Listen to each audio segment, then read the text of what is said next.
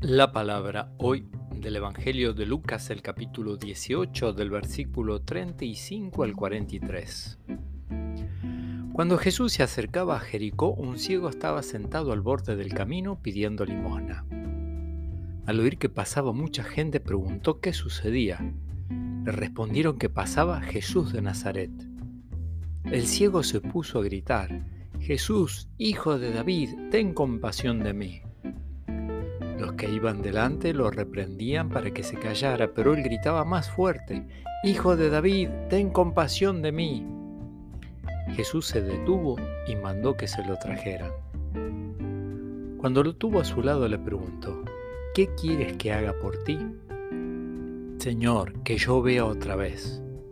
Y Jesús le dijo, recupera la vista, tu fe te ha salvado. En el mismo momento el ciego recuperó la vista y siguió a Jesús glorificando a Dios.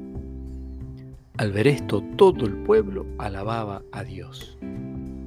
Palabra del Señor.